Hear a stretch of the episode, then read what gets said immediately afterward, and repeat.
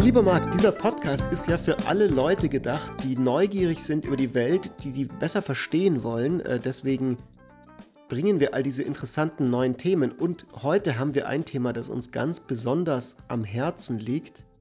Es handelt sich um die beste Wissenschaft, die es gibt, oder? Was würdest du ja, sagen? Ja, wir sprechen heute über Kunstgeschichte. Da, da, da. Nein, natürlich nicht. Wir sprechen heute über VWL, die Volkswirtschaftslehre. Das sind ja, ist ja eine Wissenschaft, äh, mit der sowohl du als auch ich mich ein bisschen auseinandergesetzt haben. Wir haben ja zusammen Philosophy and Economics studiert, damals in Bayreuth. Hm. Ich habe jetzt ich noch. dann noch einen PhD gemacht. In, du hast dann noch einen PhD gemacht. Genau. Nee, ich habe ja tatsächlich äh, inzwischen meine Doktorarbeit abgegeben. Ich habe ja ähm, zu ähm, äh, der, der Rolle von Eltern und Genetik auf den Lebenserfolg oder äh, von, von, von Kindern äh, untersucht, also die ökonomischen Zusammenhänge dieser, dieser Dinge. Und ja, deswegen wir, wir mögen die VWL und wir dachten, wir sprechen heute so ein bisschen über diese Wissenschaft und geben so einen kleinen Einstieg in die wichtigsten Konzepte. Wir tun das, weil wir sind der Besser Früh als Nie Podcast. Du hast ja dich gerade schon vorgestellt, äh, bist ein Doktor der Ökonomik, ich bin Journalist. Und jede Woche, alle zwei Wochen, um genau zu sein, bringen wir ein Thema für Leute, die neugierig sind, die Welt ein bisschen besser verstehen wollen. Und genau das äh, hat mir die VWL extrem geholfen in meinem Leben.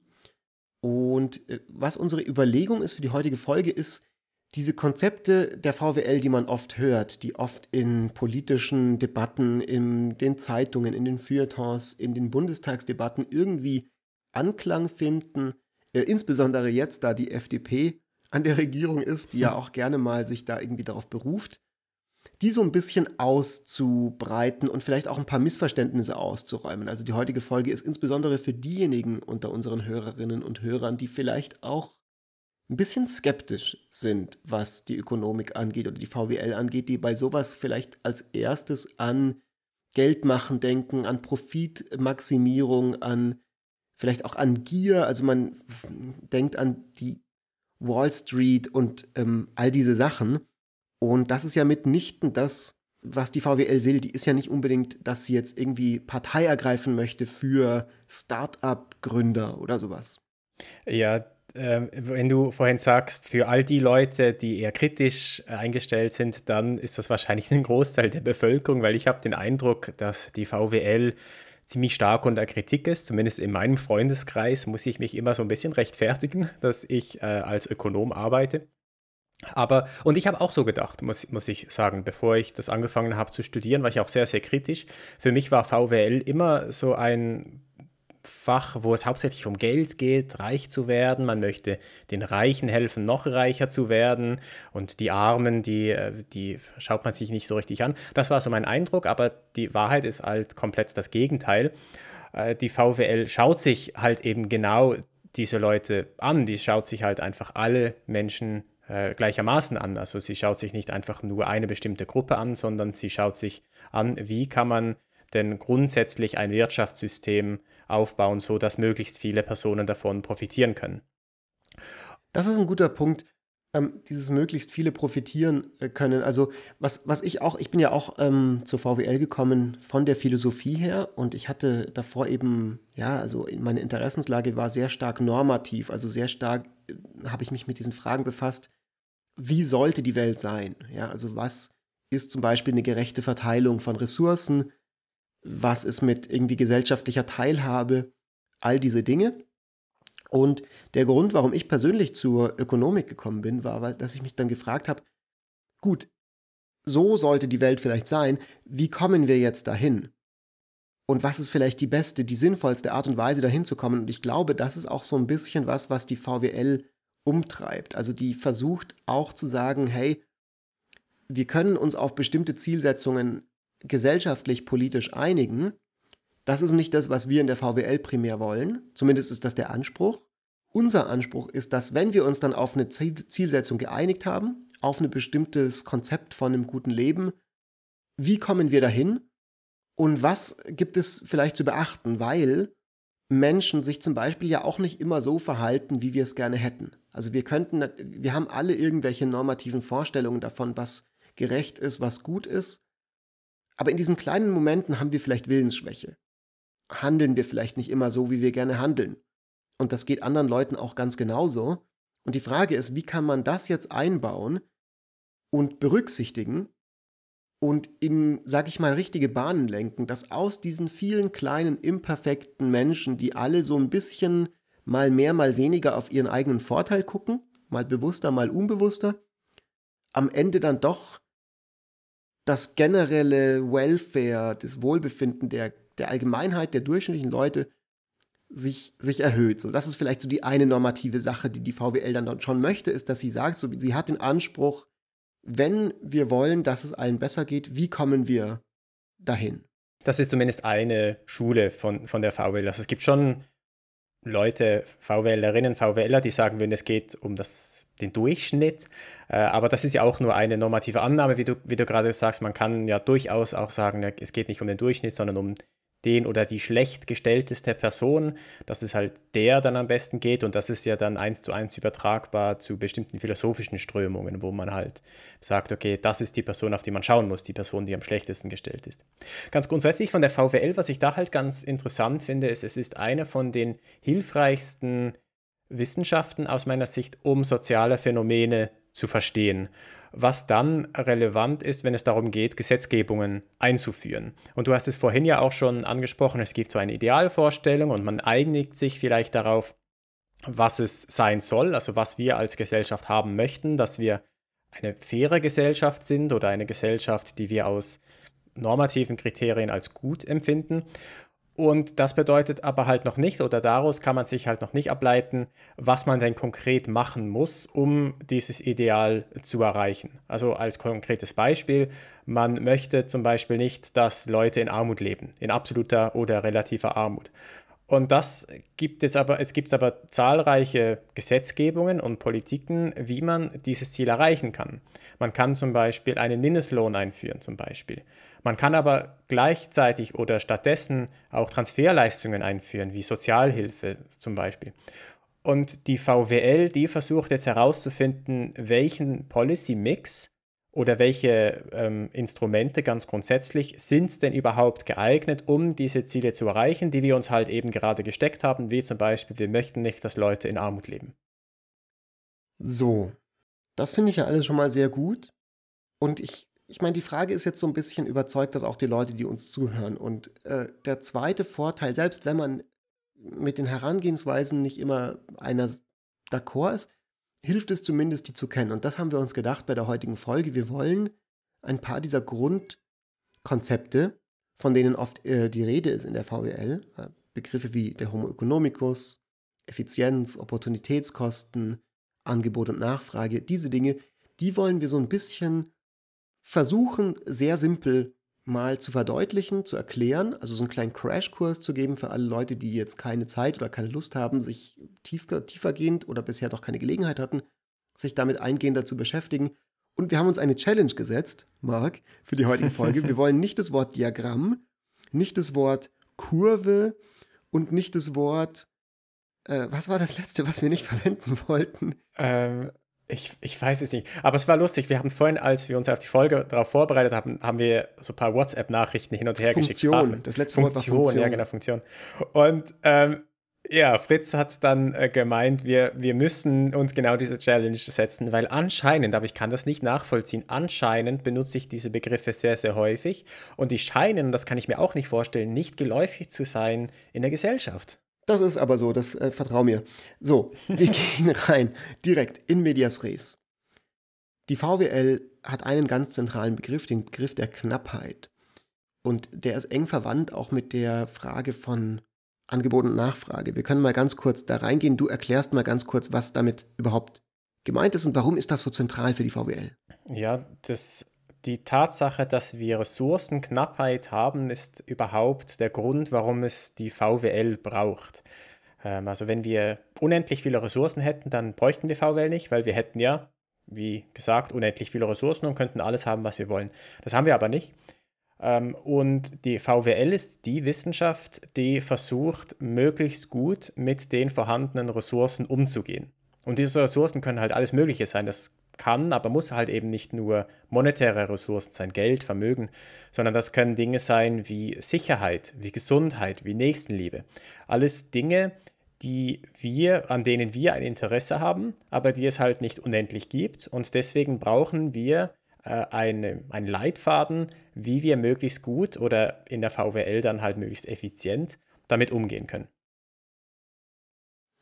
Was hat das jetzt mit Angebot und Nachfrage zu tun? Hat das überhaupt was damit zu tun oder behaupte ich das nur? Äh, das hat unter anderem schon auch was damit zu tun. Also wenn man jetzt eine knappe Ressource hat, dann stellt sich die Frage, wie verteilt man diese Ressourcen? Und für jedes Ressource, also nehmen wir jetzt mal Atemschutzmasken oder äh, Mund-Nasenschutzbedeckung, wie sie so heißen. Oder äh, Tomaten. Oder Tomaten, gibt es ein Angebot und es gibt eine Nachfrage. Und die Frage ist jetzt, wie verteilt man diese Ressource? Die Tomaten, wie verteilt man die Masenschutzmasken? Und da wird sich in einem freien Marktsystem, wird sich dann halt ein Preis bilden.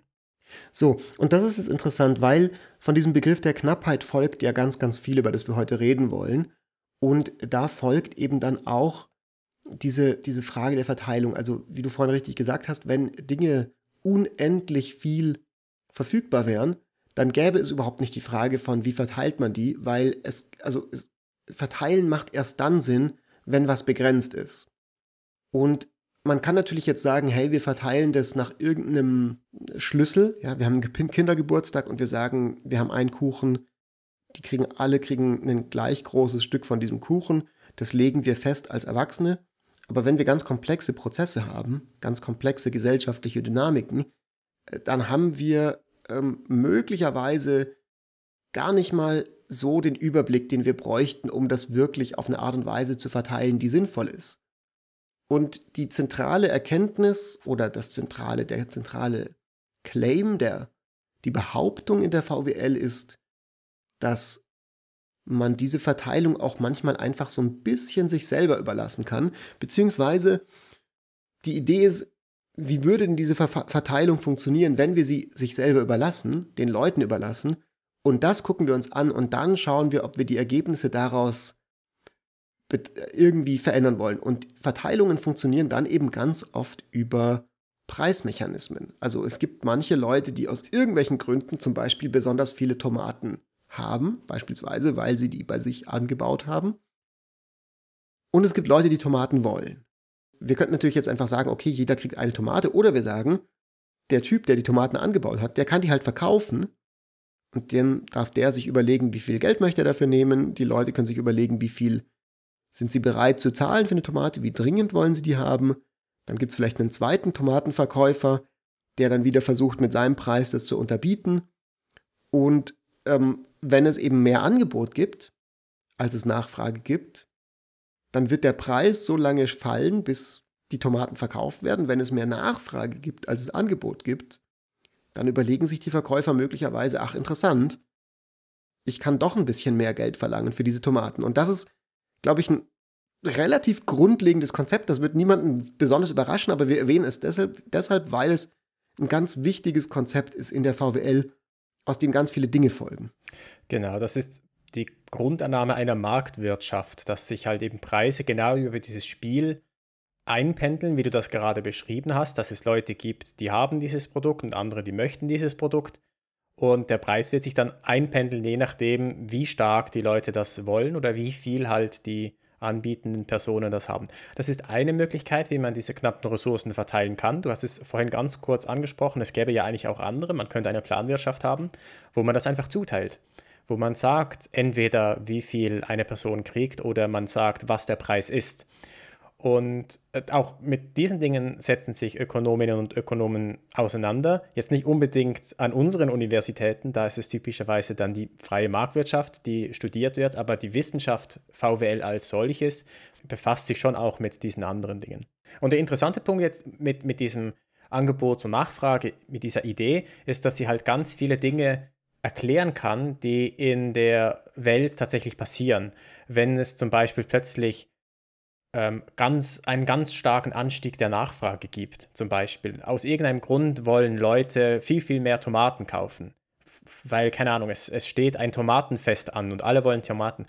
Und was passiert dann? Naja, bei gleichen Mengen an Tomaten wird halt der Preis steigen. Und, und solche Dinge sieht man dann halt in der Welt ganz gut. Oder wenn plötzlich aus einer Dürreperiode zum Beispiel das Angebot sinkt, weil plötzlich haben wir ganz wenig Tomaten übrig, dann, was wird passieren? Genau das Gleiche, die Preise werden steigen, weil Leute wollen halt trotzdem Tomaten kaufen und dann gibt es einen Kampf um diese Tomaten und der wird halt ausgefochten mit dem Preis, den die Leute bereit sind zu bezahlen.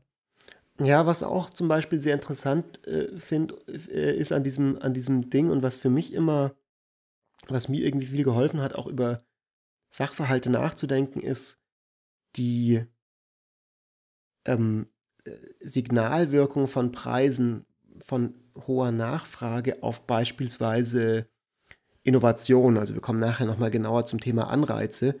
Aber du hast ja gerade gesagt, also natürlich könnte man auch sagen, hey, wir äh, haben eben als Gesellschaft uns auf eine ganz starke, klare Gerechtigkeitsvorstellung geeinigt und die wollen wir zentral irgendwie durchsetzen. Das Interessante ist aber, dass dadurch halt zum Beispiel dann es schwierig ist, immer alle Nachfragen, die es überhaupt jemals gibt und geben könnte, abzudecken.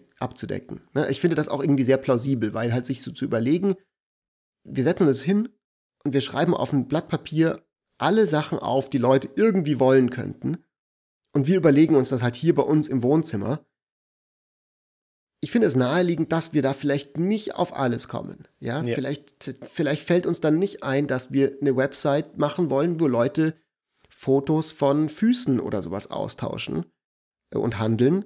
Aber es gibt halt diese Nachfrage. Es gibt halt Leute, die finden das cool, die wollen sich Fotos von Füßen angucken und, ähm, und dann entsteht diese Website und es ist vielleicht, es schadet vielleicht per se niemandem, weil so andere Leute können damit dann irgendwie Geld verdienen und irgendwie ihre Füße fotografieren und so. Und am Ende, äh, die Leute, die das wollen, die haben was. Ja, oder zum Beispiel halt Impfstoffe gegen Corona. In dem Fall ist natürlich klar so, wenn wir Corona haben, dann wollen wir das natürlich. Aber ähm, äh, es gibt natürlich auch die Möglichkeit, dass irgendwo in irgendeiner Garage ein Steve Jobs sitzt, ja, oder ein Bill Gates oder whatever, und der sich dann überlegt, hey krass, hier sehe ich was, da könnte ich mir vorstellen, gibt es eine riesige Nachfrage, dementsprechend entsprechender Preis. Ich habe Bock, das jetzt zu entwickeln, ich habe eine gute Idee und diese Idee hat vielleicht nicht der Marc oder der Fritz, der für die gesamte, für das Zentralkomitee irgendwie in, in Berlin sitzt. So. Und ich meine, das klingt jetzt alles schon wieder sehr ideologisch, was wir hier sagen. Und darüber kann man debattieren, ob das eine ideologische Position ist. Aber es ist zumindest was, wo man sagen kann, hey, wenn man jetzt versucht, sachlich zu debattieren, so Präferenzen von mehr Leuten, wenn die erfüllt werden, ist das irgendwie gut. Dann ist dieses Angebot-Nachfrage-Ding und dieser Preismechanismus kein schlechtes Konzept, um darüber nachzudenken. Ja, also das ist eines der zentralen und wichtigen Argumente, die für einen, eine Marktwirtschaft sprechen gegenüber einer Planwirtschaft, dass man halt diese Preis, äh, dieses Preissignal hat, dass man weiß, wenn Preise steigen plötzlich, dann ist das ein Signal dafür, dass entweder Leute das ganz stark nachfragen oder dass aus irgendeinem Grund die Nachfrage plötzlich veräppt ist. Also das sieht man jetzt bei den Ölpreisen zum Beispiel oder bei den Gaspreisen ganz gut. Da ist es jetzt halt so, dass Russland halt das Ding zumacht, weil sie jetzt plötzlich dieses Gas bezahlt wollen mit, mit dem Rubel und dann steigt der Preis. Und das andere ähm, hat man zum Beispiel auch ganz gut gesehen, jetzt auch in der Pandemie zum Beispiel, ähm, wo wir plötzlich alle Masken gebraucht haben. Und dann sind die Preise sofort gestiegen von den Masken die es halt da noch gab. Und dieses Signal haben dann auch Herstellerinnen und Hersteller von diesen Masken aufgefasst. Es gab zum Beispiel dieses eine Beispiel von, dem, äh, von einem Hersteller von, von Modeartikeln, ich weiß nicht mehr genau, wer das war. Und der hat über Nacht praktisch äh, nur noch Masken hergestellt, aber zu einem wahnsinnig hohen Preis weil die Leute halt bereit waren, das zu produzieren. Und das jetzt mal dahingestellt, ob das gerechtfertigt war, dass der diesen hohen Preis verlangt hat, aber das hat nur funktioniert, weil diese Person gesehen hat, oh, da steigt der Preis von diesem Gut, ich werde dafür sorgen, dass es mehr von diesem Gut gibt, weil damit kann ich halt einen Gewinn erzielen. Und das ist etwas, was einem in der Planwirtschaft halt fehlt. Da brauchst du den Planer, der dann halt das realisiert, woher auch immer, und dann entscheidet, jetzt wird, wird produziert. Und dann, das ist so ein typisches Argument für, für Marktwirtschaft, weil es, es, es, es kann besser diese Veränderungen in Angebot oder in Nachfrage aus, ausgleichen. Ich meine, bevor wir jetzt zum nächsten Teilaspekt kommen von heute, ist das auch nochmal dieses Thema ein guter, eine gute Gelegenheit, um auch zu zeigen, dass es natürlich auch Marktversagen gibt. Also das ist genau der, der Punkt, den ich an der VWL so interessant finde. Die sagt jetzt nicht, es ist immer gut, dass sich Dinge über Angebot und Nachfrage regeln und es kann da nie irgendwelche Fehler geben und es kann nie passieren, dass sich die Sachen auf eine Art und Weise entwickeln, wie wir sie als Gesellschaft vielleicht nicht haben wollen. Es kann eben genau der Fall sein, gerade beim Thema Innovation, dass in Dinge nicht investiert wird, weil vermeintlich keine Nachfrage besteht.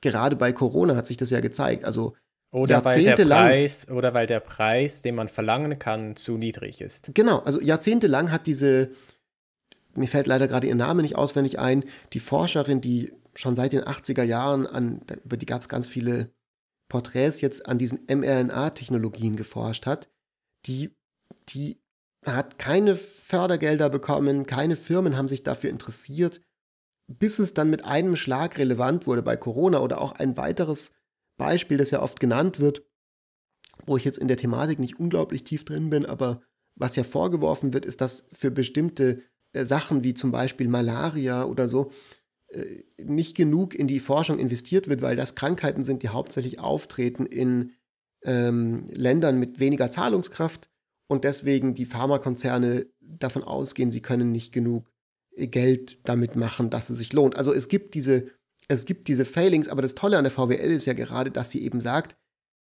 dass ihr Instrumentarium erlaubt, darauf dann auch hinzuweisen. Also ja. das ist eben der Punkt, dass sie das nicht irgendwie rechtfertigt, sondern dass sie erstmal sagt, sie erklärt das und sie, sie öffnet den Blickwinkel auf diese Sachen. Genau, und ein, ein wichtiger Punkt, wenn man jetzt von Marktversagen spricht, ist, der Grund, weshalb es zu Marktversagen kommt, ist die sogenannte Externalität. Eine Externalität ist immer dann, wenn der Produzent oder die Produzentin von irgendeiner Ressource nicht den vollen Nutzen genießen kann davon oder nicht die vollen Kosten davon tragen muss. Und das Beispiel mit den Impfungen ist genau so ein Beispiel diese Impfungen haben einen riesengroßen Nutzen für die, äh, für die Menschheit als solches.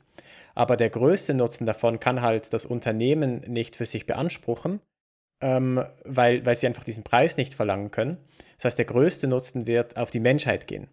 Und dann haben wir eine positive Externalität. Und in, in, in solchen Situationen, wo man diese, dieses Marktversagen dann hat, also ein Markt, der dann eigentlich etwas nicht zur Verfügung stellt, obwohl es diesen großen Nutzen hätte, da muss der Staat eingreifen und sagen, wir finanzieren das jetzt. Und das ist ja genau auch passiert bei den Impfstoffen. Da musste der Staat kommen und sagen, okay, wir garantieren euch, dass wir euch so und so viel Geld geben, wenn ihr an einem Corona-Impfstoff ähm, arbeitet. Das vielleicht, um, um das Gegenbeispiel noch zu machen, die negative Externalität ist zum Beispiel Umweltschutz. Dass ein Unternehmen ähm, die Umwelt verpestet, äh, Greenhouse Gases in, in die Atmosphäre abgibt, wohl wissend, dass sie zwar von dieser Produktion, was auch immer sie herstellen, profitieren können, aber den gesellschaftlichen Schaden, den trägt halt die Gesellschaft. Und das ist ebenfalls eine Form von Marktversagen und da muss dann ebenfalls der Staat eingreifen und sagen, okay, wir machen jetzt hier Umweltschutzgesetze, weil offensichtlich würdet ihr, wenn ihr diese Gesetze nicht hättet, würdet ihr zu viel produzieren, ihr würdet die Umwelt zu stark verpesten, weil ihr das halt auf Kosten der Gesellschaft machen könnt. Marc, ich glaube, wir müssen so ein bisschen aufpassen, dass wir nicht zu viele verschiedene Konzepte jetzt durch den Raum werfen und die Leute da mehr verwirren, als dass wir Klarheit bringen. Ich würde aber trotzdem sagen, dass wir jetzt weitergehen zur nächsten äh, Kategorie und da aber versuchen, so ein bisschen stringenter zu sein. Und die nächste Kategorie, wir hatten das gerade schon, das ähm, Stichwort Preis. Jetzt gehen wir zu den Kosten. Ja, oft wird das ja synonym verwendet. Also ein Apfel kostet 5 Euro, das ist der Preis von dem Apfel. Teurer Apfel, ne? 5 Euro. Nicht in der Schweiz, hier kannst du. Ich, ich war vorhin äh, in der Mikro in der Schweiz, die wollten 5 Euro, 5 Schweizer Franken für einen Brokkoli. Jesus Maria. Gut. Was ist der Unterschied und was sind Opportunitätskosten? Die Opportunitätskosten ist eines der zentralen Konzepte in der VWL und beschreibt den Preis, den man bezahlen muss, wenn man etwas anderes wählt. Also wenn das ich, musst du mir genauer erklären. Also wenn ich mich entscheiden kann, entweder ich esse einen Kuchen oder ich esse eine Lasagne, dann kann ich ja nicht beides gleichzeitig essen. Also wenn ich mich entscheiden muss, es ist Mittagszeit, ich muss mich für eines entscheiden und ich entscheide mich für die Lasagne, dann kann ich nicht den Kuchen essen. Das heißt, der Kuchen, das sind die Opportunitätskosten, die ich in Anführungs- und Schlusszeichen bezahlen muss, wenn ich die Lasagne essen möchte. Und das ist ein wichtiges Konzept, weil jede Handlung, die wir treffen, bedeutet, dass wir andere Handlungen nicht machen können. Ja. Und wenn, wenn ich eine Stunde früher Feierabend mache und in dieser Stunde dann mein Gehalt nicht verdiene, dann zahle ich quasi, genau. keine Ahnung, sagen wir 15 Euro oder was auch immer mein Stundenlohn ist, für diese Stunde Freiheit, Freizeit. Genau. Und das ist jetzt, ähm, also wenn man so ein klassisches VWL-Lehrbuch aufschlägt, dann gibt es häufig äh, das Beispiel von Bill Gates, der sich entscheiden muss, ob er den Rasen mäht oder nicht. Und jetzt mal angenommen, dass er sich entscheiden kann, entweder verdient er halt ganz viel Geld in einer Stunde oder er mäht den Rasen in einer Stunde, dann ist für ihn diesen Rasen zu mähen wahnsinnig teuer, weil er so viel Geld dafür aufgeben muss, also in Anführungs- und Schlusszeichen aufgeben muss, weil er das nicht verdienen kann in dieser Stunde, weil er halt den Rasen mäht. Und für ihn wäre es dann also sinnvoll, zu arbeiten in dieser Stunde und jemanden anzustellen, der dann den Rasen für ihn mäht. Ja, wobei, Achtung, da müssen wir ein bisschen aufpassen, weil es wäre nicht per se für ihn sinnvoll, sondern nur unter der Prämisse, dass er so viel Geld verdienen ja. möchte, wie er ja, kann richtig. in einer Stunde. Also richtig. wir gehen davon aus, dass das seine Präferenz ist. Wenn er einfach super viel Spaß hat am Rasenmähen, dann macht er natürlich das. Also das ist, glaube ich, ein weiteres Missverständnis, das man oft hat, wenn es um die VWL geht. Wir müssen gucken, ob wir noch zu all diesen Themen kommen, die wir uns vorgenommen haben, weil wir haben noch, nur noch eine Viertelstunde Zeit. Ähm, aber ein weiteres Missverständnis ist, dass Leute immer tatsächlich nur maximieren wollen, was Geld angeht. Aber tatsächlich wollen sie ja eigentlich ihr, ihre Freude, ihren Nutzen, ihre Utility maximieren. Und es könnte natürlich sein, dass Bill Gates jetzt einfach super viel Spaß am Rasenmähen hat und das für ihn total meditativ ist und total schön und ihm das das voll wert ist. Also, das sieht man ja auch. Also Bill Gates ist ja nicht so, dass er 24/7 nur bei Microsoft arbeitet. Ja, oder, oder, oder wir beide, wir machen ja auch diesen Podcast, weil wir halt Spaß dran haben, weil wir das cool finden. Niemand zahlt uns dafür.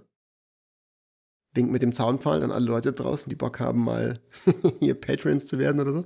Ähm, niemand zahlt uns dafür und doch machen wir das. Und wir alle Menschen machen ja oft Dinge, die eben keinen strikten monetären Gegenwert haben. Das Interessante jetzt aber an der VWL ist, ist dieser Gedankensprung zu sagen, diese Dinge kann man eigentlich doch irgendwie umrechnen ineinander und monetäre Gegenwerte sind ein, hin, ein, ein nützliches Instrument für diese Umrechnung und die erlaubt uns vielleicht Sachen herauszufinden darüber, wie wir eben Politiken, Policies designen wollen, was wir sonst nicht können. Also quasi, wir, wir, wir, wir sagen nicht, dass alles sich irgendwie umrechnen lässt ineinander. Ne? Also, aber, aber es kann eben mega nützlich sein. Also zum Beispiel, es gibt ja oft diese Quali-Sachen. Ne? Also ähm, wenn wir uns überlegen, so wie viel Geld wollen wir als Gesellschaft investieren in gute Straßen?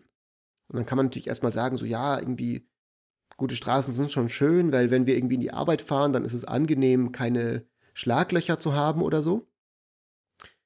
Aber was ja so ist, ist, dass gute Straßen auch mit ähm, Autounfällen zu tun haben. Also Straßensicherheit, man kann das direkt reduzieren und das kann man umrechnen, wie viel Schaden entsteht durch Autounfälle, wenn da Leute sterben, wenn Autos kaputt gehen, wenn Leute, nachdem sie gestorben sind oder, oder, oder schwer verletzt wurden, nicht mehr in der Lage sind, keine Ahnung, Steuern zu zahlen, all das ist Geld, das dann wiederum fehlt.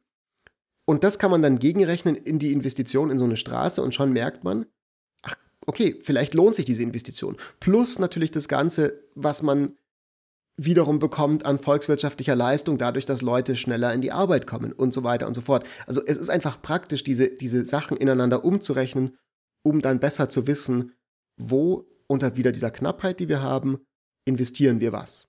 Ja, also das ist ein wichtiger Punkt. Der, die Idee der Opportunitätskosten ist erstmal nur beschreibend. Und du, du, du sagst das komplett richtig jetzt in Bezug auf Bill Gates. Das heißt noch überhaupt nicht, dass er sich dann für das eine oder das andere zu entscheiden hat. Es legt aber halt dar, was ist, was ist die Entscheidung, die Bill Gates treffen muss. Ob das jetzt eine explizite Entscheidung ist oder eine implizite, ob er sich jetzt da wirklich hinsetzt und sich dem bewusst ist oder nicht, sei dahingestellt. Aber Fakt ist, wenn er jetzt in einer Stunde eine Million Euro erwirtschaften könnte, dann kostet ihn in Anführungs- und Schlusszeichen das Rasenmähen eine Million Euro.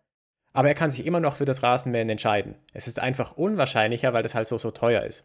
Und das ist wichtig, um äh, halt soziale Phänomene zu erklären. Zum Beispiel, warum ist es so, dass höher verdienende Personen halt eben nicht selber den Rasen mähen oder vielleicht nicht selber ihr Haus putzen oder irgendetwas, sondern eine, eine Haushaltshilfe anstellen.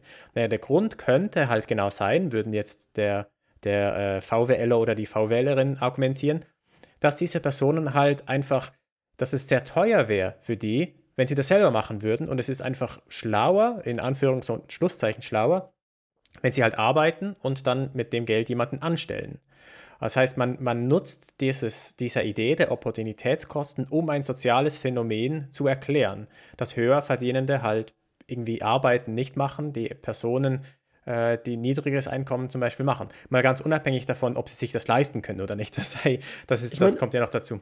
Das Interessante ist jetzt, dass hier wieder auch dieses Ding von Angebot und Nachfrage reinkommt. Also ich finde es oft irgendwie interessant, sich zu vergegenwärtigen, wie diese Konzepte miteinander interagieren, weil es ist ja nicht so, dass Rasenmähen jetzt per se weniger wert ist oder also auch das ist was, was in, der, in dieser gesellschaftlichen Debatte oft, glaube ich, zu Missverständnissen führt, wenn gesagt wird, es gibt ähm, bestimmte Berufe, die eben mehr Geld wo Leute mehr Geld verdienen, das steckt ja schon so ein bisschen im Wort drin, und andere, wo sie weniger Geld verdienen. Das heißt jetzt nicht irgendwie, dass Leute ähm, ja, das nicht verdient hätten, auch ein vernünftiges Gehalt zu haben, aber es ist wieder dieselbe Frage. Wenn ich jetzt eben einen Skill habe, irgendwas kann, was nur sehr, sehr wenige Leute können, also zum Beispiel, ich bin ähm, irgendein Künstler, ich bin Bach, ja, und ich mache ganz tolle Musik und alle Leute freuen sich an dieser Musik und ich bin so genial in dieser Musik,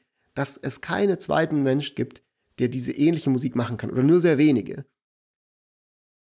Dann ist das was, was wo eine hohe Nachfrage und sehr wenig Angebot besteht nach diesem Skill, nach dieser Arbeit. Während wenn ich jetzt halt sehr gut Rasen mähen kann, möglicherweise gibt es mehr Leute, die gut Rasen mähen können. Das ist vielleicht nichts, wo also das, das, kann, das kann man schnell jemand anderem zeigen, das kann man schnell jemand anderem beibringen. Naja, guck hier, auf diesen Knopf drückst du drauf, dann läuft der Rasenmäher, dann gehst du hier diese Wiese entlang, du musst es auf dieser Höheneinstellung haben und am Ende äh, äh, schüttest du das abgemähte Gras halt auf diesen Haufen da drüben, auf den Komposthaufen. Das ist viel weniger komplex, es gibt dementsprechend mehr Leute, die das machen könnten, dementsprechend sind sie bereit, das auch vielleicht für weniger Geld zu tun und so erklärt sich das äh, daraus wieder. Und das Spannende finde ich auch so, was wir jetzt dieses ganze, diese Opportunitätskosten-Sachen haben und manche Leute machen halt irgendwie, Bach macht halt das und der Rasenmäher-Typ macht halt das und Bill Gates macht halt was anderes. Das ist was, was menschheitsgeschichtlich enorm stark bei uns passiert ist, weil wir eine Spezies sind, die so viel auf Kooperation und auf Arbeitsteilung geht. Und damit kommen wir zum nächsten Konzept. Nämlich, sehr, sehr gute Marc, Überleitung. Der komparative Vorteil. Der komparative Vorteil, genau, das ist eigentlich eine, der, der, der Nachfolger dann, das Nachfolgekonzept von den Opportunitätskosten. Und zwar sagt der komparative Vorteil eigentlich nichts anderes, als dass man, dass wenn wir jetzt zwei Personen haben, dass die eine Person niedrigere Opportunitätskosten hat, um zum Beispiel ein Gut herzustellen, als eine andere Person. Okay, sag, sag's, sag's nochmal, Marc, bitte. Wir haben gesagt, wir reden nicht über Diagramme, wir reden nicht über Kurven, wir reden nicht über Funktionen. Rede zu mir wie mit einem normalen Mensch. Also, Was wir, wir einfach sagen ist, manche Leute sind gut darin, Schuhe zu machen und sie sind gut darin, weil sie machen das jeden Tag. Wenn ich jetzt neue Schuhe möchte, dann lerne ich nicht erst, wie ich meinen Schuh, ich mache nicht, ich kaufe mir kein Leder und baue den Schuh zusammen, sondern ich gehe in den Laden, ich kaufe mir einen Schuh der wurde produziert von Leuten, die das gut können, die sogar große Firmen haben und, und effiziente Prozesse. Und deswegen ist es viel günstiger für mich, mir diesen Schuh zu kaufen, als ihn selber herstellen zu müssen. Und damit hast du sehr gut den absoluten Vorteil beschrieben, aber nicht den komparativen Vorteil. Was nämlich ein zentraler Unterschied ist. Und es ist eben nicht der absolute Vorteil. Also es geht nicht darum, dass jemand sehr, sehr gut darin ist, etwas zu machen oder besser ist darin, äh, als jemand anderes etwas zu machen, sondern es geht darum, dass diese Person niedrige Opportunitätskosten hat, etwas herzustellen. Und das ist genau der wichtige Unterschied zu den absoluten Kosten.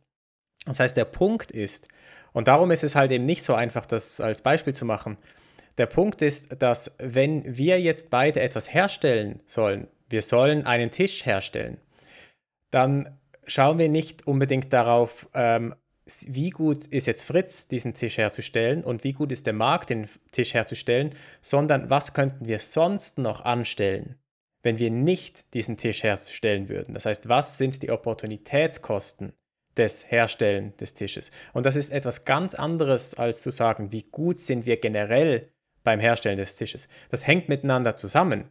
Aber es ja, aber das, aber das, als, aber das gilt ja auch bei einem Schuhbeispiel, weil die Opportunitätskosten, wenn ich den Schuh jetzt selber bauen würde, wäre, dass ich da ein paar Tage reinstecken würde. Und das bedeutet, ich würde in diesen Tagen nicht beim BR als Journalist arbeiten können, Geld genau. verdienen genau. können.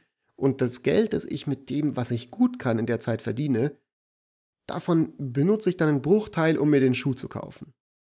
Genau, aber die Tatsache ist weniger, oder der relevante Punkt ist weniger, dass du gut bist darin, Schuhe herzustellen, sondern der relevante Punkt ist, dass du beim BR arbeitest. Also was ist das, was du nicht machen kannst, wenn du einen Schuh herstellst? Und, und, und, das, ist, und das ist der wichtige Punkt. Und das ist dann auch, um, um jetzt vielleicht noch die, die, die Brücke zu schlagen zu, ähm, zu, zu dem dritten Punkt, den wir machen wollten, ist der Grund, dass wir komparative Vorteile haben, ist der Grund, dass Länder sich zum Beispiel spezialisieren auf bestimmte Produkte. Dass Deutschland sich spezialisiert auf das Herstellen von Autos oder die Schweiz sich spezialisiert auf das Herstellen von Uhren oder Schokolade, weil die ähm, komparativ, einen komparativen Vorteil haben, diese ähm, Autos herzustellen. Sie sind im Autostellen herstellen sehr gut, aber in anderen Dingen halt weniger gut. Das heißt, es ist günstiger für Deutschland Autos herzustellen und dann mit den Schweizern das gegen Uhrwerk und gegen Schokolade einzutauschen. Und der zentrale Punkt ist hier ja aber, dass es nicht darum geht, dass es irgendwie, also nicht primär geht es der VWL darum zu sagen, hey, guck mal, das ist toll, das ist günstiger für Deutschland, die können jetzt mehr Geld machen, sondern der Punkt ist, dass, und das finde ich auch so eine dieser, dieser spannenden, irgendwie sehr, sehr coolen Erkenntnisse, ist, dass es am Ende, ja, unter der Voraussetzung, dass wir miteinander handeln, dass wir nicht irgendwelche Kriege anfangen und Embargos machen müssen und Wirtschaftssanktionen und so. Am Ende äh, geht es uns allen dann doch irgendwie besser.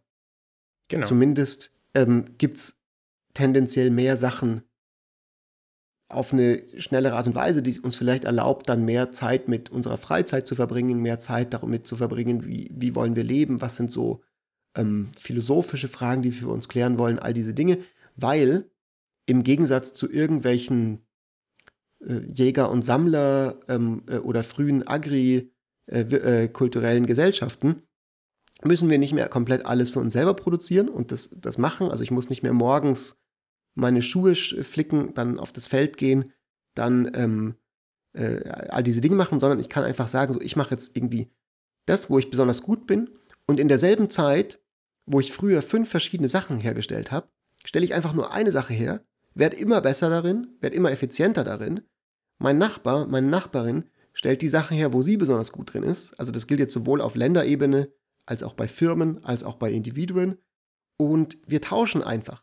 Ja, und das, äh, wir haben im Dorf einen Schmied, der für alle die Sachen repariert und nicht jeder, jeder hat, baut seine eigene Schmiede bei sich in seinem Stall und, ähm, äh, und, jedes, wenn einmal im Jahr ein Hammer kaputt geht, gehe ich in meine Schmiede und, und flick den da sondern dann bringe ich den halt zum Schmied. Und der investiert in seine Schmiede. Und es fällt gar nicht genug Arbeit an, dass es sich lohnen würde, für mich das selber zu machen. Und dadurch, dass wir das dann alle machen, wächst am Ende der Gesamtkuchen, der verteilt werden kann. Genau, also aufgrund der Spezialisierung hat man am Ende mehr als wenn jeder alles machen würde. Und der Grund, weshalb Spezialisierung sich lohnt, ist halt eben genau dieser komparative Vorteil. Dass es einfach nicht sinnvoll ist, dass jeder äh, teuer alles macht und es macht mehr Sinn, dass bestimmte Personen sich spezialisieren, da wo sie den komparativen Vorteil haben und dann tauschen ähm, gegen, ähm, von, von den Leuten, die sich halt auf ihren komparativen Vorteil spezialisiert haben. So, wir sind fast am Ende der Folge, mein Lieber.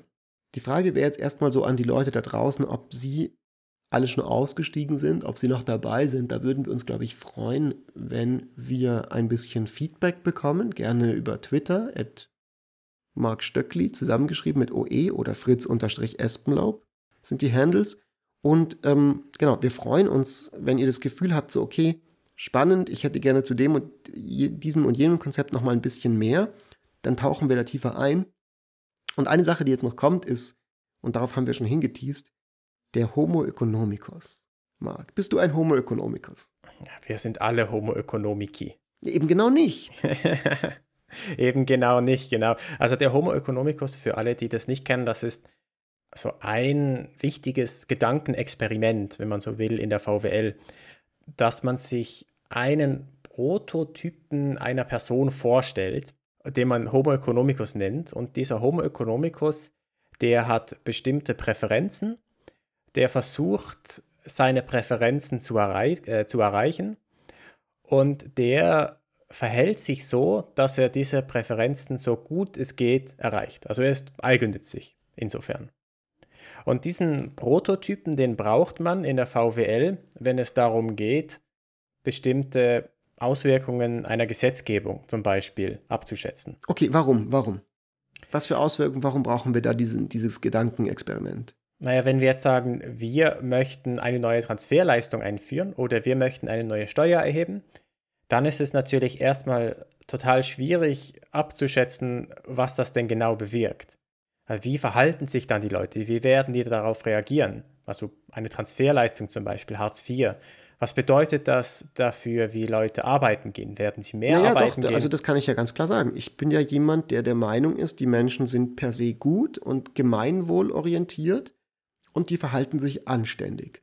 und das verlange ich von den Leuten, das erwarte ich von den Leuten. Dementsprechend sage ich jetzt, die Leute sollten doch alle Zivilcourage zeigen und ähm, freiwilliges Engagement. Und ich mache eine Policy, die sagt, die sich darauf verlässt, dass Leute das tun. Ja, das ist halt leider nicht so, wie das dann funktioniert in der realen Welt.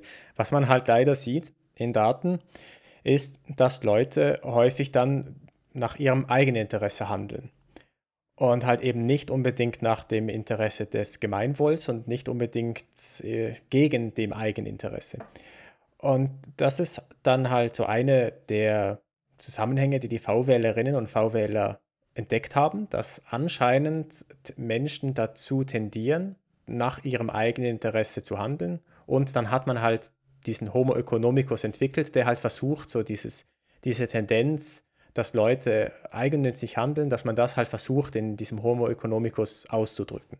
Und das heißt, man versucht dann diese Gesetzgebungen oder diese Politiken abzuschätzen anhand einer Person, die halt eigennützig handelt. Was nicht bedeutet, dass alle Personen immer eigennützig sich verhalten, aber es hilft einem darüber nachzudenken oder abschätzen zu können, was denn etwa die Konsequenzen von einer Steuererhöhung, Steuersenkung, von einer neuen Transferleistung, whatever es auch ist, das abschätzen zu können. Ja, also das Stichwort ist hier tatsächlich eben auch Anreize setzen. Also der Punkt ist, dass wir nicht davon ausgehen können, dass die Leute sich moralisch gut verhandeln. Das, das sind Kategorien, über die reden wir gerne. Und in vielen Fällen verhalten wir uns danach, aber eben nicht in allen Fällen. Also wir können nicht darauf bauen, dass die Leute schon das Richtige machen werden. Genau deswegen haben wir ja zum Beispiel auch ein Justizsystem. Deswegen sanktionieren wir bestimmte Handlungen, die wir nicht haben wollen, weil wir wollen Anreize setzen, dass diese Handlungen nicht gemacht werden oder schon gemacht werden.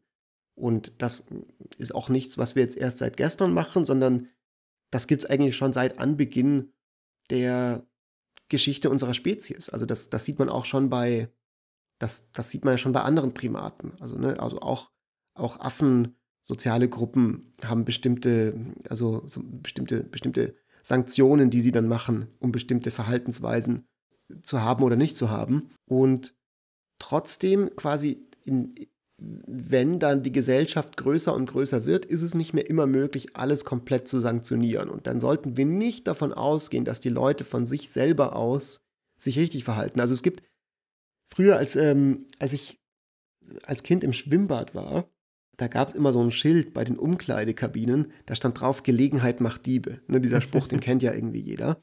Und das ist genau das. Gelegenheit macht Diebe. Also die Leute sind nicht, die klauen nicht vielleicht in dem Sinne, weil sie das gezielt vorhaben, das gibt es schon auch, aber oft eben, weil das halt gerade da liegt und weil man gerade in einem unbeobachteten Moment ist.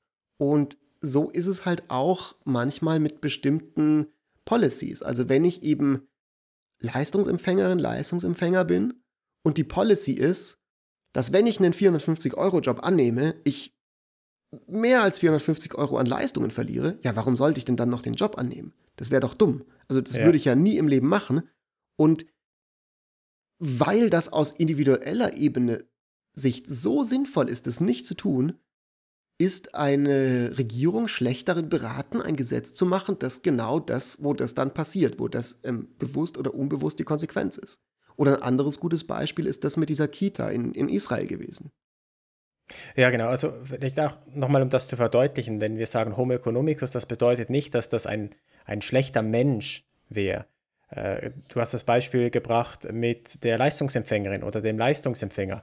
Wir würden dieser Person keinen Vorwurf machen, wenn die Person dann keine Arbeit annimmt, äh, wenn, wenn die Leistung, wenn der Leistungsentzug diese 450 Euro übersteigt. Ich meine, das wäre ja völliger Wahnsinn, wenn man das machen würde. Wir würden zwar gesamtgesellschaftlich das schon wünschen, wenn die Person das machen würde, aber wir würden der Person keinen Vorwurf machen. Das heißt, das ist kein schlechter Mensch, nur weil die Person halt aus, aus ökonomischen Gründen dann, dann handelt. Und ich glaube, das ist halt auch so ein, ein Punkt, der, den man, wenn man den Begriff Homo economicus gerne auch mal vergisst, man denkt da schnell, das ist ein egoistischer Archetypus. Das ist eine egoistische Person, die da handelt. Aber das ist halt ja, überhaupt nicht der Fall. Ja auch, es ist ja auch in dem Sinne egoistisch, wie wir das gängigerweise oft bezeichnen. Der Punkt ist nur, dass es nicht so viel Sinn macht, den Leuten daraus einen Vorwurf zu machen. Also wir können das auf einer individuellen Ebene schon machen. Wir können diese Vorwürfe auch formulieren in unseren gesellschaftlichen Debatten. Das ändert sich aber nichts daran, dass viele Leute sich halt einfach so verhalten. Und das ist so, finde ich, für mich das zentrale Ding an der VWL, das ich so interessant finde und so mächtig finde, um über die Welt nachzudenken, ist halt so, die moralischen Vorwürfe, die wir machen, die moralischen Ansprüche, die wir an uns stellen, die normativen Sätze, die wir sprechen, die sind total berechtigt und auch haben, haben wirklich so auch, also die, die bringen auch was für unser Zusammenleben. Nur allein daraus ergibt sich noch kein reelles Handeln. Nur weil ich Leuten sage, dieses und jenes Verhalten empfinden wir alles als egoistisch, heißt es nicht, dass dieses Verhalten deswegen nicht mehr passiert.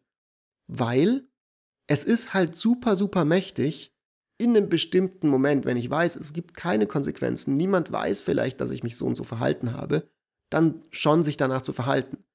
Und da passieren dann ganz kontraintuitive Sachen, die eben bedacht werden müssen, wenn wir uns Gedanken machen, wie wollen wir unsere Gesellschaft strukturieren. Und dieses Kita-Beispiel, auf das du jetzt nicht eingegangen bist, ist genau so eins. Magst du es sagen oder so ich? Ja, das Kita-Beispiel, auf das ich einfach nicht eingegangen bin, ist, äh, es gab in, in Israel, äh, war das, glaube ich, ähm, ein, eine Kita, die hat sich darüber aufgeregt, dass bestimmte Eltern ihre Kinder zu spät abgeholt haben.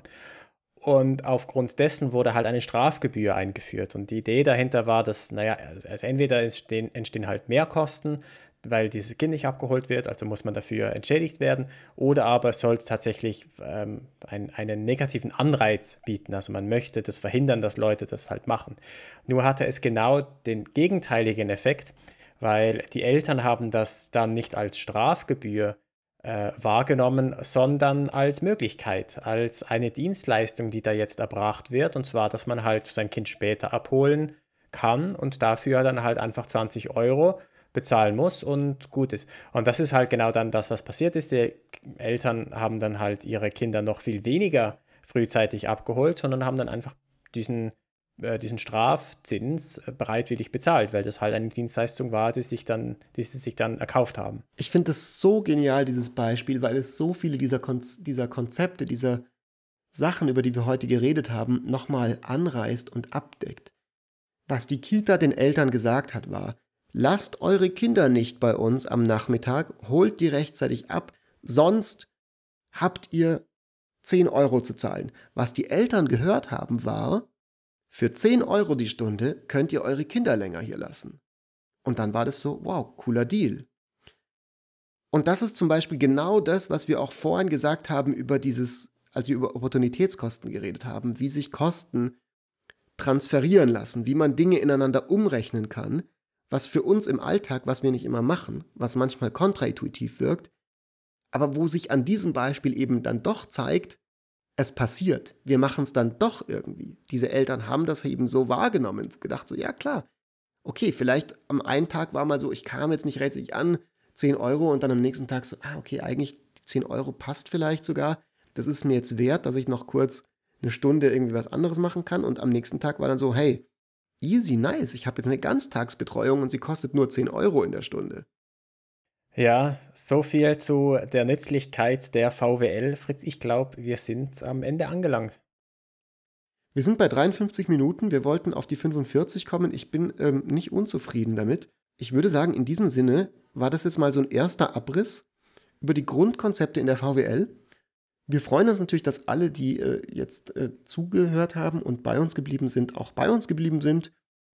Und wir freuen uns auf die Folge nächste Woche. Wir können gerne nochmal tiefer eintauchen in diese ganze VWL-Thematik. Ja, unbedingt. Wenn euch das, das interessiert, gebt uns Feedback und dann werden wir eine zweite Folge drüber machen.